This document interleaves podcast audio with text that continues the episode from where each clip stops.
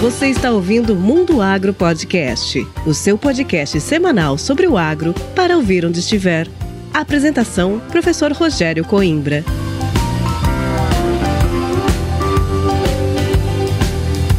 Começa agora mais um episódio do Mundo Agro Podcast, o seu podcast semanal sobre o agro para ouvir onde estiver e quando quiser. No episódio de hoje, eu, professor Rogério Coimbra, trago para você uma conversa com o Rafael Malaco. O Rafael é engenheiro de produção e gerente de desenvolvimento de mercado em uma empresa de tecnologia voltada ao agronegócio atuante também no Brasil, acima. Nesse bate-papo, o Rafael nos conta como está a evolução das ferramentas de CRM disponíveis para o agricultor. E aí, ficou interessado em saber o que é CRM e como essas ferramentas podem ajudar o agricultor na tomada de decisões? Então, agora é a hora de se atualizar.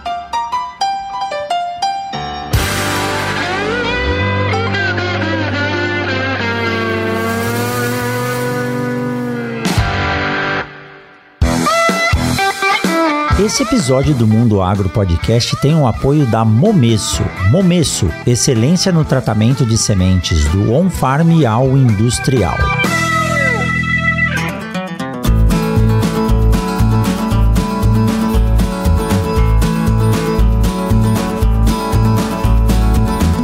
É isso aí. E hoje, nesse episódio do Mundo Agro Podcast, tenho a honra de trazer aqui o Rafael Malaco. Ele é gerente de desenvolvimento de mercado da Cima no Brasil e futuramente aí da América Latina, né, Rafael? Tudo bem? Seja bem-vindo ao Mundo Agro Podcast. Muito obrigado, Rogério. É isso mesmo. Fico muito feliz aqui pelo convite de falar com vocês e poder compartilhar um pouco da nossa experiência, o que, que a gente vem passando por aí e também contar um pouquinho dos próximos passos da empresa aí por toda a América Latina. Joia. Rafael, o papo hoje é sobre agricultura digital, né? É algo que eu gosto. Quem acompanha a gente aqui no Mundo Agro Podcast sabe o tanto que eu gosto de informação, inovação tecnológica. E a evolução da agricultura nos últimos anos aí, ela tem nos dado boas notícias em termos de digitalização. E como que você vê, você que tem experiência aí, já está há algum tempo já nessas nas startups lidando aí com dados, né? Como que você viu a evolução desse processo aí de uso dos dados digitais, uso dos recursos de monitoramento para agricultura, não só no Brasil, mas pelo mundo? Perfeito, Rogério. A gente percebe, né, até fazendo um contexto assim da América Latina, que o Brasil, a gente costuma falar que ele está aí há dois anos na frente de todos os outros países da América Latina no que diz respeito à digitalização do agro. O que a gente pode perceber, e eu trabalho já há oito anos né, nesse mercado de agricultura digital, é realmente que antigamente quando eu tô falando aí meados de 2014, 2015, quando a gente ia falar sobre agricultura digital como produtor, né, até o pitch comercial, né, o discurso comercial, né, era muito voltado a um convencimento de por que eu devo digitalizar. Né? Então a gente costumava explicar para os produtores, para as consultorias, o motivo de se ter um banco de dados, os benefícios de você poder medir as coisas, as variáveis no campo e poder depois futuramente correlacionar esses dados. E foi um processo muito bonito de vivenciar por perto e hoje em dia, eu pessoalmente me orgulho muito em ver que praticamente todas as feiras do agronegócio que a gente vai, todos os congressos do agro, que a gente tem o prazer de, de muitas vezes ser convidado ou participar também como expositores, como palestrantes, né, a gente percebe que o agro digital já é pauta. Então, hoje em dia, dificilmente a gente vai ter algum evento, algo que vai falar abertamente da agricultura, que não vá contemplar a agricultura digital. Mas também o que a gente percebe, né, é que esse processo ele passou mesmo e um, um dos fatores né, que a gente pode comentar né, do destaque de realmente acompanhar sobre esse tema do digital nas feiras, nos eventos do agro, é justamente para continuar difundindo ainda mais. Eu acho que o, o agronegócio ele tem um poder muito grande de difusão de informação. É um público muito fiel, né, que frequenta as mesmas feiras, os mesmos locais, que gosta de compartilhar boas práticas com os outros e vai ganhando seguidores, né, vamos assim dizer. Então, dificilmente a gente vai ter produtores rurais que vão falar: ah, não, eu vou fazer algo completamente diferente do que eu sei que vai dar certo, ou eu não vou adotar uma tecnologia sabendo que deu certo em outro local. Então, a gente percebe que essa difusão e ter as pautas de digital sempre sendo colocadas e sempre sendo tratadas nas feiras, nos eventos, como um dos principais motivos também da gente ver esse sucesso da digitalização no agro. E Rafael, além, assim, de ser algo que atrai as pessoas, é lógico, ninguém vai deixar de produzir mais ou colocar tecnologia na sua propriedade sabendo que ela que ela está disponível. Mas eu acho que se a gente pensar a própria evolução da informática, né? Eu sou um pouco mais antigo que você, usei computador com tela verde, pelo menos não usei, mas vi, né, lá com o meu pai. A gente vê como isso evolui de forma muito rápida. Então, em off aqui, antes de gravar, a gente estava batendo um papo fazendo um briefing, aí você me falou de vários projetos que vocês têm, parcerias com empresas, monitoramento da cigarrinha. E assim, quando a gente fala em digital, em comunicação, em conectividade, esse é um problema que o produtor sente muito no campo, né? Vocês mais novos chamam isso das dores do produtor, porque ele tem uma máquina 100% conectada. Ela interage com o satélite, ela faz mapeamento, ela faz um monte de coisa. Você tem um pulverizador, você tem uma semeadora, você tem um drone que pode utilizar na fazenda, mas nem sempre aquela propriedade rural tem um acesso à internet através de uma rede 3G, 4G, agora a gente espera um, um 5G. Então a conectividade das áreas é algo que ainda traz muito problema para que a gente possa usar plenamente os recursos digitais, não é? Perfeito, Rogério ainda é um problema e ainda é uma realidade no Brasil essa falta de conectividade no agro, né? Mas vale destacar que é algo que já está melhorando bastante, né? A gente vê aí tanto iniciativas públicas e privadas também, próprios produtores, grandes grupos aí que eles mesmos buscam esse investimento, né, uma parceria com a, as empresas mesmo de telefonia, outras provedores via satélite, né, de internet para digitalizar mesmo e poder tornar a propriedade acessível à internet e certamente é um passo importante para você poder trazer novas tecnologias e usar mesmo essas tecnologias. Mas, Rogério, tem um ponto bem importante também para a gente falar de como que essa evolução nesses últimos anos possibilitaram o acesso à tecnologia, e é também falar do hardware. A gente fala muito do software, mas a importância de que hoje em dia, por exemplo, o acesso a um bom aparelho telefônico, acesso a um notebook, são hardwares, né, que a gente fala, são, são aparelhos eletrônicos que hoje em dia têm um custo muito mais acessível e hoje em dia já são muito mais difundidos no agro. Né? Antigamente era comum você ir numa propriedade e os funcionários não terem um smartphone. Né? Era algo que era estava ali restrito aos gerentes ou aos, aos proprietários, né? ou às vezes nem a eles. E hoje em dia você vê todo mundo com acesso ao smartphone. Então todo mundo usa o WhatsApp, todo mundo usa o Facebook, o Instagram, o TikTok, que seja, qualquer rede social, e tá acostumado a mexer numa tela touch. Só isso de da pessoa estar tá acostumada a mexer numa tela touch, a mandar uma mensagem para a esposa, para os filhos via internet, já traz um avanço enorme, essa quebra de paradigma de o digital não é para mim. Então, isso é, era muito comum nas usinas, quando a gente ia fazer implementação de tecnologia em usina, né, onde tem-se uma mão de obra bem carente ali no campo, né, muitas vezes sem muita instrução, desprovida, né, às vezes, do acesso a uma educação primária de qualidade, secundária de qualidade. Hoje em dia você vê todas essas pessoas acessando com acesso ao smartphone. Então isso é muito bom. Isso também é um ponto para a gente falar que alavancou e certamente vai continuar alavancando ainda mais essa parte de digitalização no agro. Agora, voltando à sua pergunta inicial, né, da questão da conectividade. Eu acho que hoje em dia, Rogério, todas as tecnologias e quando a gente pensa em levar algo para o produtor, principalmente pensando em algo que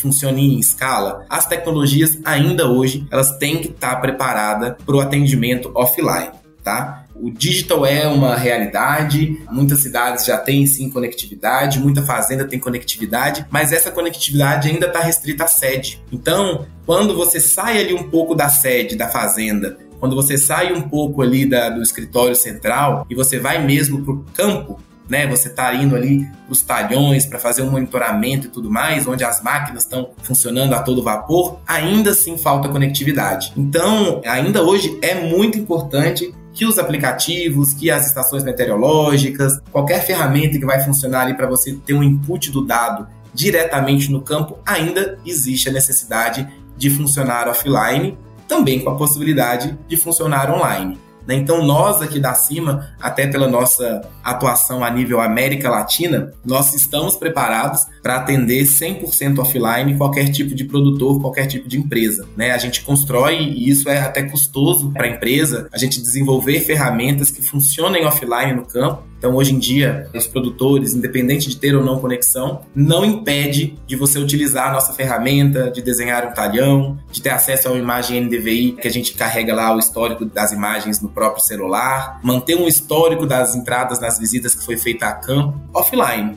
E quando eu tenho conexão, eu, digamos assim, eu desbloqueio outras funcionalidades que a conectividade permite com que a gente possa utilizar mais recursos. Então, Rafael, é muito bacana você falar da questão do hardware, porque, bom, a gente sabe, né, que mesmo dentro da cidade, aqui nós estamos gravando agora, quem está ouvindo não percebeu, mas já tivemos umas duas ou três quedas de internet aqui, tivemos que interromper a gravação. Imagina no meio do campo, então, né, que você não tem esse controle. E eu acho legal quando as empresas desenvolvem sistemas e você citou isso que é mais oneroso, é mais trabalhoso, porque quando você cria um sistema que ele roda offline também, você precisa ter todo um banco de dados carregado, porque ele não vai ficar em tempo real buscando tudo. Então, o tempo de trabalho em cima disso é muito oneroso, mas é uma vantagem hoje, né, Rafael, você ter essa possibilidade. E você me contou que vocês possuem um aplicativo e ele é, assim, é o diferencial, é a base do trabalho que vocês oferecem oferecem para o produtor. Você até contou aí, depois você fala para a gente no projeto da cigarrinha, tem até um grande amigo,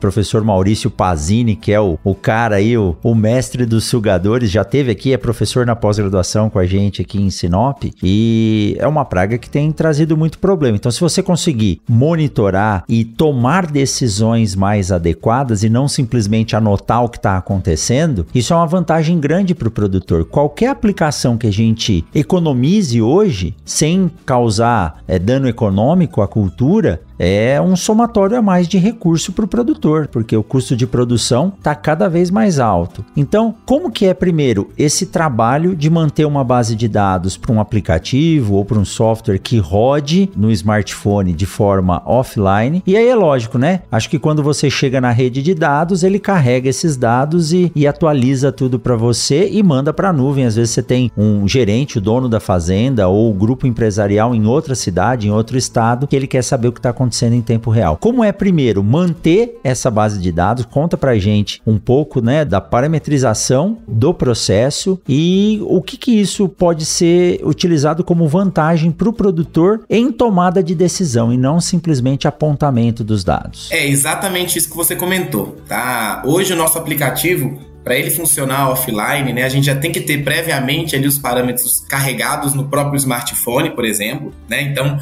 ocupa ali uma, um, um pouco de memória, mas a gente trabalha para fazer com que essa memória seja a mínima necessária para o aplicativo rodar bem fluido em smartphones não muito desenvolvidos, vamos assim dizer. Todo o lançamento daquela informação, ela também fica armazenada na memória do celular e no momento que ele tem conectividade, a gente fala que ele vai sincronizar o aplicativo, a gente consegue até configurar para que essa sincronização seja feita automática quando se tem conectividade com Wi-Fi ou um determinado horário e esse dado sobe para a nuvem. Estando na nuvem, ele consegue ser compartilhado para qualquer outro dispositivo em qualquer parte do mundo, né? E aí todo mundo consegue ter acesso àquela mesma informação. Mas um diferencial nosso também é que a gente consegue trazer offline também um histórico de cada talhão, né? Para que isso? Para que quando eu tô lá monitorando no campo, eu quero lançar o que, é que eu tô vendo ali agora, eu vou fazer um plano de batida, eu vou fazer uma amostragem de solo, né? Eu quero fazer ali, ver se tem algum tipo de nematóide e tudo mais, mas eu também quero saber o histórico. Às vezes é um funcionário novo na fazenda, às vezes é um talhão que eu não tô acostumado a visitar todas as vezes, e eu quero saber o que, que aconteceu na safra passada. Então a gente consegue configurar nosso aplicativo para a gente trazer informações de X dias. Então se eu tenho um celular com uma memória um pouco melhor, eu consigo deixar tranquilamente os dados dados da safra anterior offline para a gente consultar no campo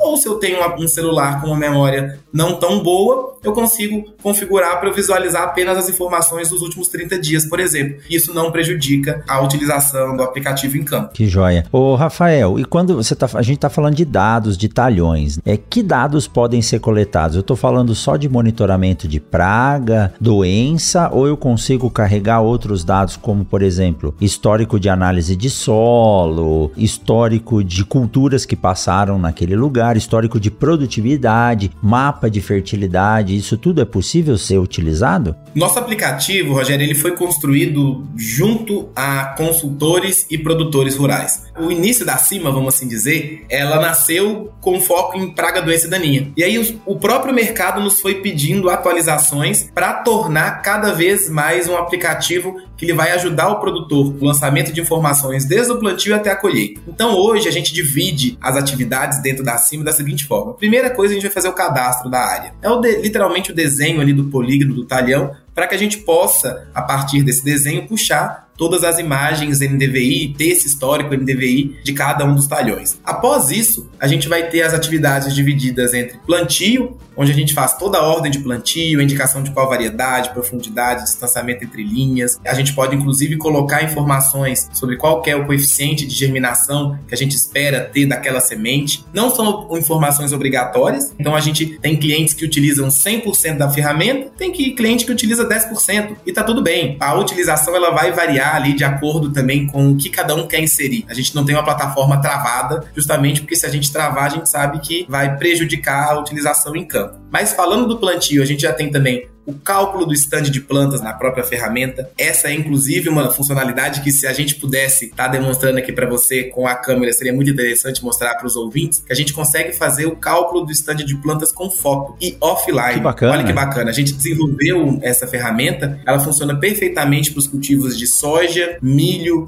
algodão, feijão, nos primeiras etapas fenológicas ali da planta, antes que uma folha encoste na outra, tá? Com uma câmera do celular no campo, o usuário ele vai apontar a câmera para o solo, focando em duas linhas paralelas, vai tirar a foto, vai apertar um botãozinho, offline mesmo no campo, é, a gente já vai fazer a identificação dessas plantas e a única informação que ele tem que ter imputado previamente é qual é a distância entre linhas. É um algoritmo que, se eu sei que da linha da esquerda para a linha da direita são 45 centímetros, eu sei que da primeira planta da foto até a última planta da foto, por exemplo, são 120 centímetros. E com isso a gente consegue entregar em tempo real, direto do campo, offline, qual que é a população por metro e por hectare de cada um dos pontos. Eliminando aí a necessidade de estar tá caminhando com a fita métrica e fazer uma atividade que às vezes era custosa em tempo mesmo, né? Ou ter que ficar fazendo um monte de cálculo no campo, planilha, Excel, para chegar na informação da média de população de plantas por hectare em cada talhão. Rafael, mas é, só te interrompendo aqui, mas aí você tem um limite de tempo para que as plantas possam ser vistas de forma individualizada, né? Porque depois que fecha, aí você não consegue dividir. Isso seria aí no início do processo de germinação dessa semente? Isso.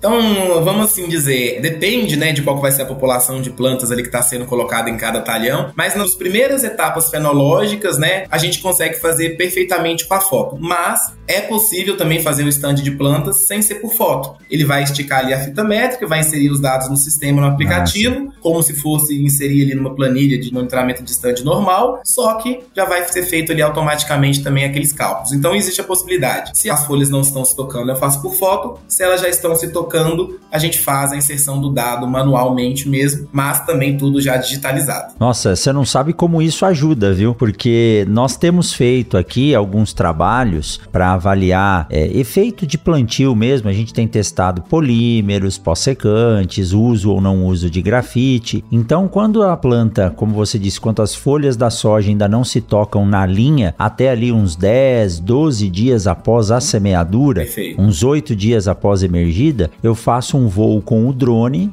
a uma altura de 10 a 12 metros de altura. Numa, as áreas experimentais são pequenas, dá para fazer em área total. Quando é área comercial, nós tiramos alguns blocos de meio hectare. E aí eu tenho um aluno que trabalha com essa parte de sensoriamento, ele faz a identificação das áreas cobertas e não recobertas, e com isso a gente consegue trabalhar tanto com stand quanto com recobrimento. Quanto maior o recobrimento da área, melhor é a distribuição e o stand. E você dando a possibilidade de fazer essa leitura direto pelo aplicativo, você usa imagens de satélites ou você tem que tirar uma foto com o celular do local do alto para fazer essa mensuração? Hoje ele está funcionando com a, a, foto tirada no momento mesmo, tá? Até porque a gente está falando do sistema offline ali no campo, não teria como a gente imputar e normalmente Conectar as, as imagens do é. drone elas são bem pesadas, né, Rogério? Então demandam ali um computador com um processador um pouco mais avançado e rodar ali algum tempo para a gente conseguir processar aquelas imagens. Então hoje, né, esse algoritmo específico que foi desenvolvido para o aplicativo, ele é utilizado na foto do campo. E até convido você também para a gente poder fornecer para você a tecnologia, você utilizar aí junto com seus alunos também, tá? E depois passar Bacana. um feedback positivo aí, espero pra gente.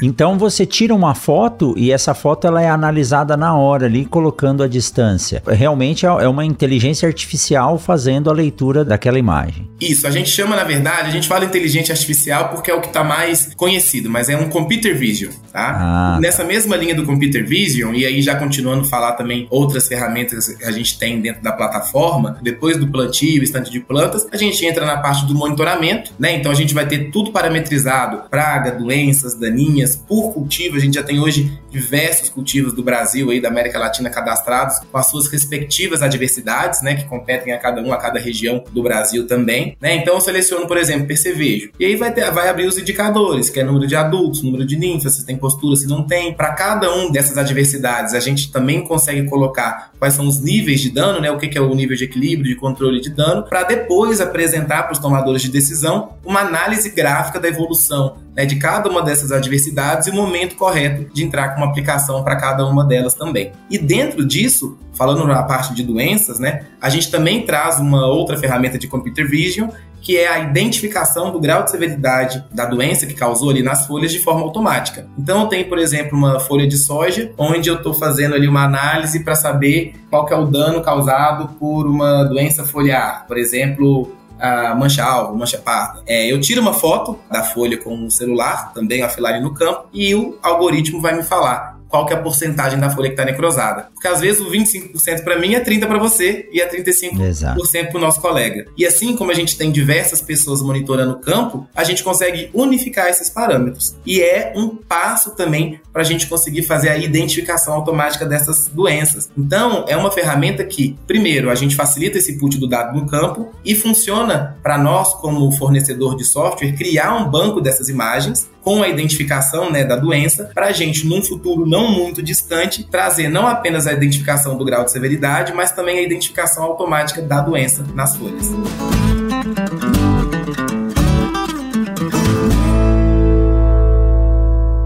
Siga o Mundo Agro Podcast nas redes sociais: Instagram, Facebook e Twitter. Arroba Mundo Agro Podcast.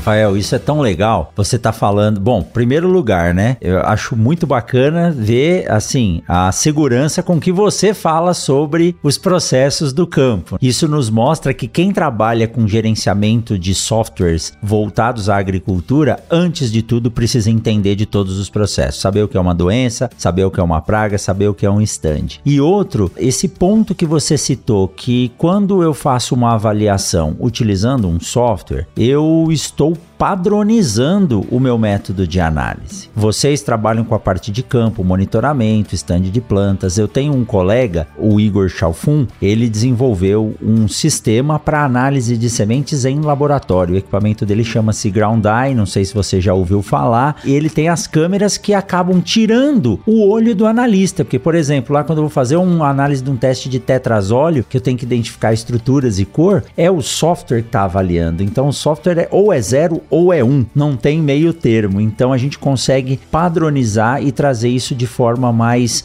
mais homogênea, né? Para não ter variações embutidas em quem está avaliando e na verdade ser a variação do processo mesmo que está ocorrendo no campo. E aí você nos mostrou, né, que é possível e eu tô assim aqui com o site aberto aqui do lado, passando as 10 etapas do software de vocês, né, do aplicativo, e isso é algo que o produtor quer ter na mão hoje. E fazer o uso de levantamento de dados é algo que a grande maioria das empresas que fornecem planilhas, aplicativos ou softwares ocorre. A minha grande busca hoje é para entender e como fazer análises preditivas, não simplesmente apontar esses dados. Apontar a gente já sabe que tem que quem não tem histórico e quem não tem banco de dados não tem nada né? Agora, como que eu vou usar, Rafael, os dados da última, penúltima, antepenúltima, das 10, 15 safras que eu tive para poder tomar a decisão das próximas duas ou três safras? É possível fazer isso também? É possível, Rogério, e nós estamos nesse caminho. É um processo para chegar nisso. Eu, eu, falo que até existe no agro, assim, na agricultura digital, uma corrida para quem vai ser a primeira pessoa, a primeira empresa, a, a corrida espacial, né? A trazer algoritmo de predição de todas as pragas e adversidades, que aí vai realmente revolucionar o mercado. Mas é um caminho. O que, que eu te falo hoje que como que a gente trata disso internamente na CIMA, que é um grande diferencial nosso no mercado também. A gente fala que nós sempre fomos muito ciumentos com os dados. O que, que é ser ciumento com dados? Às vezes é não permitir que o produtor faça alguma alteração na forma de lançamento.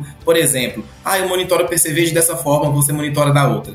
Tem como a gente chegar no meio termo para todo mundo monitorar da mesma forma? Para quê? Para eu ter um banco de dados consolidado né, para poder correlacionar o monitoramento feito pelo Rafael com o monitoramento feito pelo Rogério. E a gente tem um banco de dados unificado. E a gente conseguiu fazer isso ao longo de todos os últimos anos aí com a CIMA. E hoje em dia, para você ter uma ideia, no mercado da Argentina, nós temos 10% de toda a área agrícola argentina hoje utiliza a nossa ferramenta diariamente na tomada de decisões. Isso nos dá uma vantagem competitiva no mercado muito grande que inclusive nós fomos convidados pelo time do NASA Harvest, que é uma associação entre a NASA e a Universidade de Maryland, para co-desenvolver um algoritmo de predição de produtividade com imagens satelitais. Depois eu vou compartilhar com você os papers também, que eu vi que você é um entusiasta aí de inovação no agro. Eu compartilho para você para que a gente publique Joia. congressos aí para você entender como funciona. E isso só foi possível através do banco de dados. Então, essa análise de predição de produtividade com imagens NDVI para soja, milho e trigo, a gente já tem disponível para todos os nossos clientes na Argentina. Aqui no Brasil e para outros países, a gente está trabalhando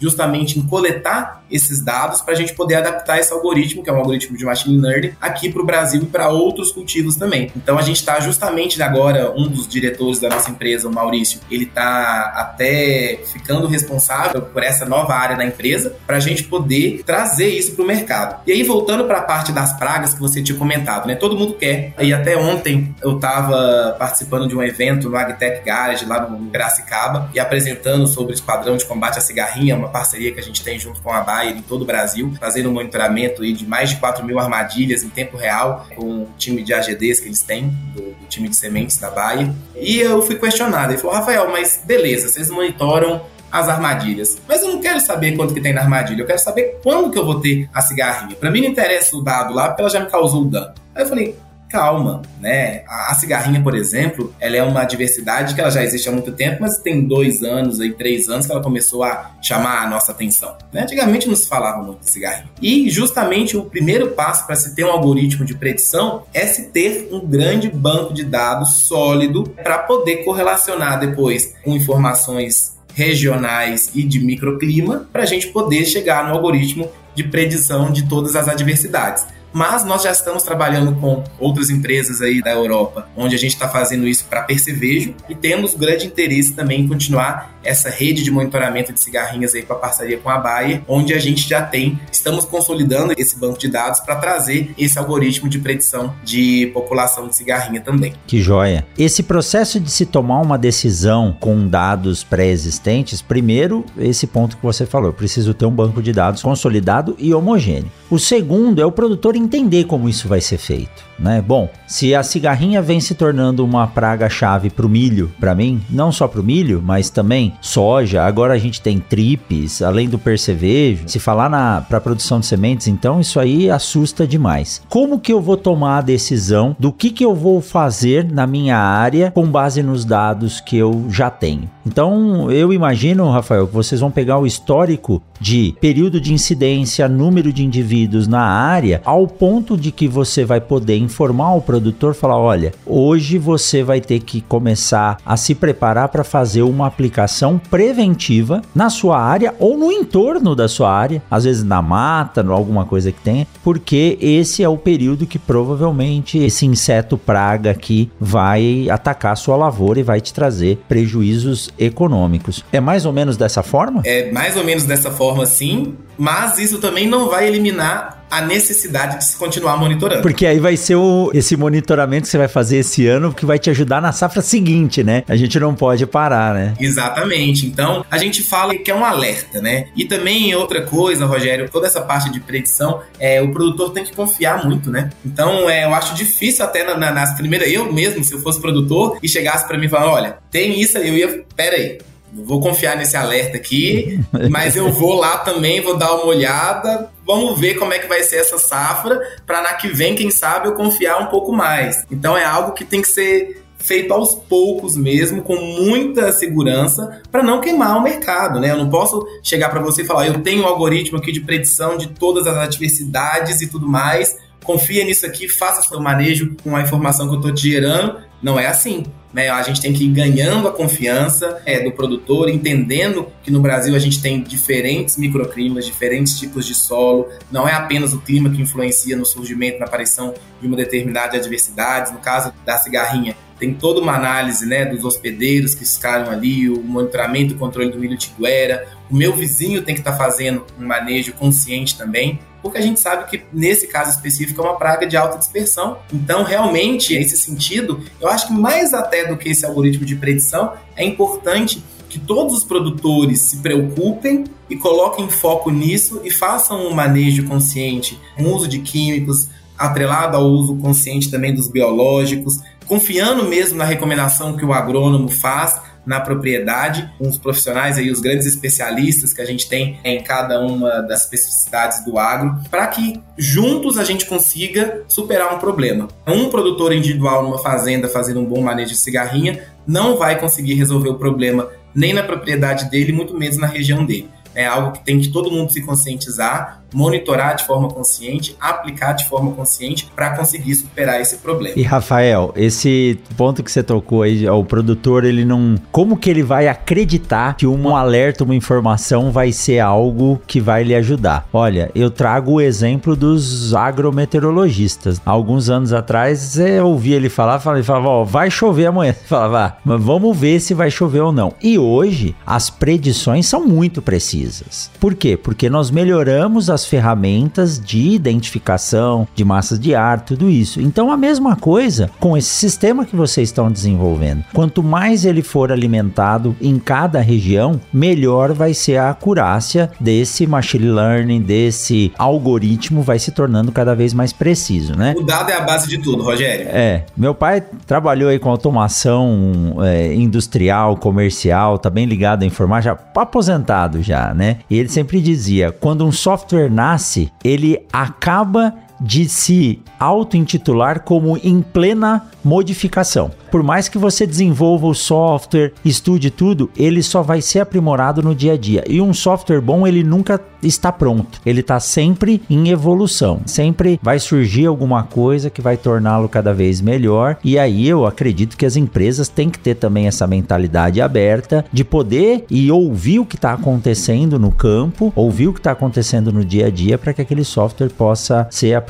Então é algo bom, porque quanto mais você usar, melhor vai ficar, né, Rafael? É exatamente isso tem que ser usado. A gente recolhe muito feedback de todos os usuários de campo. A gente registra toda e qualquer solicitação que é feita para a gente de melhoria em formato de relatório, em inserção de novas adversidades, em formatos de monitoramento e principalmente em como que ele quer visualizar esse dado. Não adianta também a gente impor uma forma de monitoramento. Eu sou um fornecedor de tecnologia, sou um parceiro do produtor. O produtor que tem que me dizer como ele quer visualizar aquela informação e eu trabalho para levar essa informação o mais digerida possível e de uma interpretação mais rápida possível. Porque ele não tem que estar preocupado perdendo tempo em interpretar, né? Ele tem que preocupar, quer dizer, ele não tem que ficar preocupado em perder muito tempo tentando buscar uma forma de analisar o que eu quero propor. Ele tem que interpretar o dado da forma com que ele está acostumado a interpretar e esse é nosso papel quanto fornecedor de tecnologia, pensar em primeiro algo simples de se utilizar em campo para a gente ter o maior volume de dados com a melhor veracidade, né? Pensando aí nos Vs do Big Data e depois também algo simples na análise. Então até um cliente nosso uma vez falou, olha, eu considero que a Cima é completa na utilização,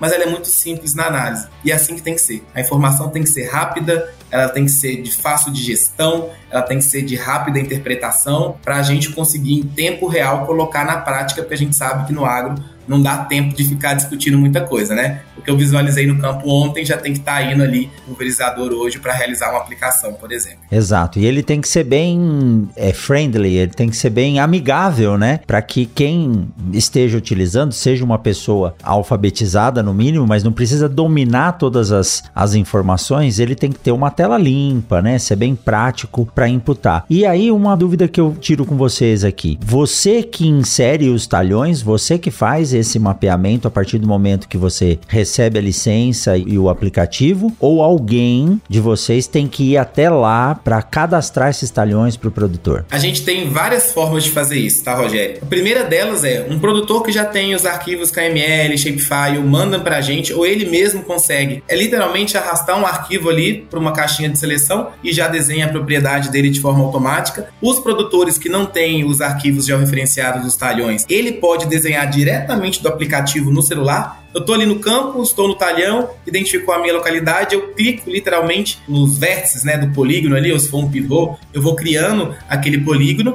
e desenha automaticamente. Mas já tem até uma novidade, vou dar um spoiler, que eu recebi até essa informação agora pouco antes de entrar aqui com você na gravação do podcast, que no próximo mês, muito provavelmente, a gente já vai estar lançando uma funcionalidade que vai fazer a identificação automática do talhão. Primeiro na web, selecionou ali a propriedade, ele já vai delimitar automaticamente cada cada um dos talhões e posteriormente a gente vai levar isso para o aplicativo também, tá? Então, hoje pode fazer pelo arquivo, manualmente, tá? Ou então no futuro breve vai poder fazer essa delimitação automática também. E muito disso a gente desenvolveu porque a nossa atuação não é apenas restrita a produtores e consultores agronômicos. A gente também atua junto às multinacionais, os times de desenvolvimento de mercado, grandes revendas também. A gente atua com a parte tanto comercial, gestão do time comercial e é, era uma queixa, né? Falar, ah, eu não vou ficar perdendo tempo desenhando talhão, eu tenho que vender produto, eu tenho que desenvolver um ensaio, meu dia já é corrido. Mais uma vez mostrando como que a gente escuta esses feedbacks e falou, beleza, então vamos resolver esse problema do desenho do talhão, fazendo isso de forma automática para que a gente consiga eliminar aí processos repetitivos e perdas de tempo na utilização da tecnologia. Muito bom, muito bom. Vamos testar aqui, né, nos experimentos, nos ensaios e nos produtores parceiros aqui, trazer essa funcionalidade aí. Eu gostei bastante. Vamos combinar o seguinte, Rogério, você vai testar então e daqui a um tempo no no, final da safra você me chama de novo com um produtor para a gente falar então dos benefícios. Beleza, combinado. Trato feito. Principalmente essa funcionalidade aí de tirar a foto e conseguir medir os estandes ali.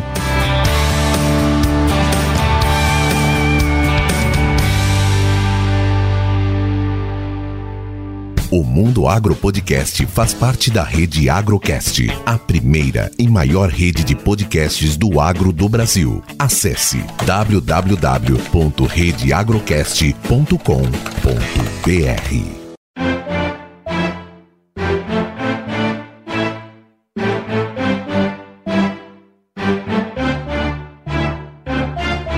Show de bola. Rafael, e aí quem quiser é, conhecer o site de vocês, como é que faz? Passa para quem está nos ouvindo aí. É só digitar cima.ag, tá? É S-I-M-A.ag. Pode nos buscar também nas redes sociais, no, tanto no LinkedIn como no, no Instagram, né? Cima Agtech. Se colocar Cima Agtech também vai, vai conseguir ver aí a gente no Google. Entre em contato com o nosso time pede uma demonstração. Também, se tiver lá na Google Play, quiser baixar o aplicativo para fazer uma. Tem uma versão gratuita disponível para todo mundo, tem até 10 talhões grátis para usar, para testar. Então, vai lá na Google Play, digita cima, é aplicativo, monitoramento de pragas, qualquer uma dessas palavras aí que digitar, vai conseguir baixar o aplicativo. Baixa, já cadastra a área, já consegue fazer ali alguns monitoramentos. E aí, lá mesmo do aplicativo, já tem como entrar com o nosso time de suporte também, se tiver alguma dúvida, ou com o nosso time comercial, caso caso queira é, adquirir aí para mais áreas e para mais funcionalidades. Show de bola. Rafael, muito obrigado. Eu sou um entusiasta de tecnologias, então gosto muito quando a gente bate papo e vê e traz aqui para os ouvintes do Mundo Agro Podcast que estão em mais de 70 países essas inovações, né? Ou seja, são ferramentas que trazem aí para o produtor profissionalização e principalmente sustentabilidade. Produzir mais gastando menos utilizando essas ferramentas aí disponíveis que cada dia tem me deixado mais feliz com essa aplicação para a agricultura. Muito obrigado, viu, Rafael? E a gente se encontra na semana que vem em mais um episódio do Mundo Agro Podcast. Valeu! Tchau, tchau, Rafael. Tchau, Rogério. Muito obrigado. Você acabou de ouvir o Mundo Agro Podcast, o podcast semanal sobre o agro disponível na sua plataforma de áudio preferida. Siga o Mundo Agro Podcast no Spotify ou na Amazon, assine no Apple Podcast e se inscreva no Castbox ou no Google Podcast. E favorite no Deezer, assim você receberá uma notificação a cada novo episódio publicado. Eu sou o professor Rogério Coimbra e encontro você na semana que vem em mais um episódio do Mundo Agro Podcast. Este episódio do Mundo Agro Podcast foi um oferecimento da Momesso. Momesso, excelência no tratamento de sementes do on-farm ao industrial.